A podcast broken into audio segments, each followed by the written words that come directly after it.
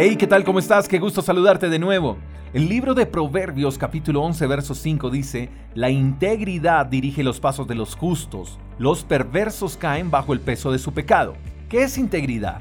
Es hacer lo correcto aun cuando nadie nos esté viendo. Eso es integridad y la Biblia dice que la integridad dirige los pasos de los justos. ¿Quiénes son los justos? Son todos aquellos que confían plenamente en Dios, escuchan su palabra y la obedecen. Entonces, todo aquel que considera ser un hijo de Dios debe caminar en integridad, debe hacer siempre lo correcto, no puede ser una persona de doble ánimo, que un día hace lo bueno pero al otro día se le olvida ser fiel, se le olvida hablar con la verdad, se le olvida hacer lo correcto. Ahora bien, debemos tener algo claro y es que ser íntegro no es ser perfecto, no es ser santo, porque como seres humanos cometemos errores, pecamos, pero las personas íntegras siempre caminan con inteligencia, piensan las cosas antes de hacerlas, miden sus palabras antes de decirlas y si fallan, corren rápidamente a Dios, piden perdón, se arrepienten y siguen caminando. Es por eso que la integridad guía los pasos de los justos.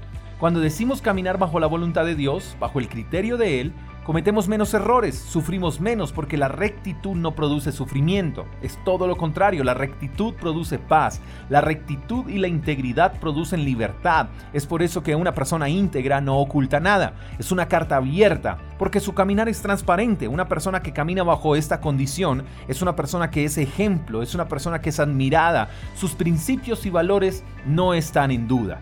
En cambio, dice el pasaje que los que hacen lo malo, los perversos, caerán bajo el peso de sus pecados. O sea, ellos mismos van a crear una trampa y caerán en ella. Ellos mismos están cavando la fosa en donde caerán muertos, porque dice la Biblia que hay caminos que al hombre le parecen correctos, pero que su fin es camino de muerte.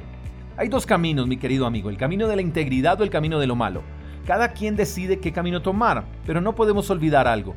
A Dios lo encontramos única y exclusivamente en el camino de la integridad, y al diablo en el camino de lo malo. ¿A quién te quieres encontrar? De quién quieres ser amigo. La integridad dirigirá tus pasos hacia Dios, pero lo malo te dirigirá a la destrucción. Solamente tú decides por qué camino quieres transitar.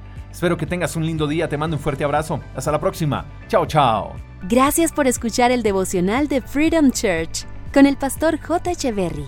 Si quieres saber más acerca de nuestra comunidad, síguenos en Instagram, arroba Freedom Church Call. Hasta la próxima.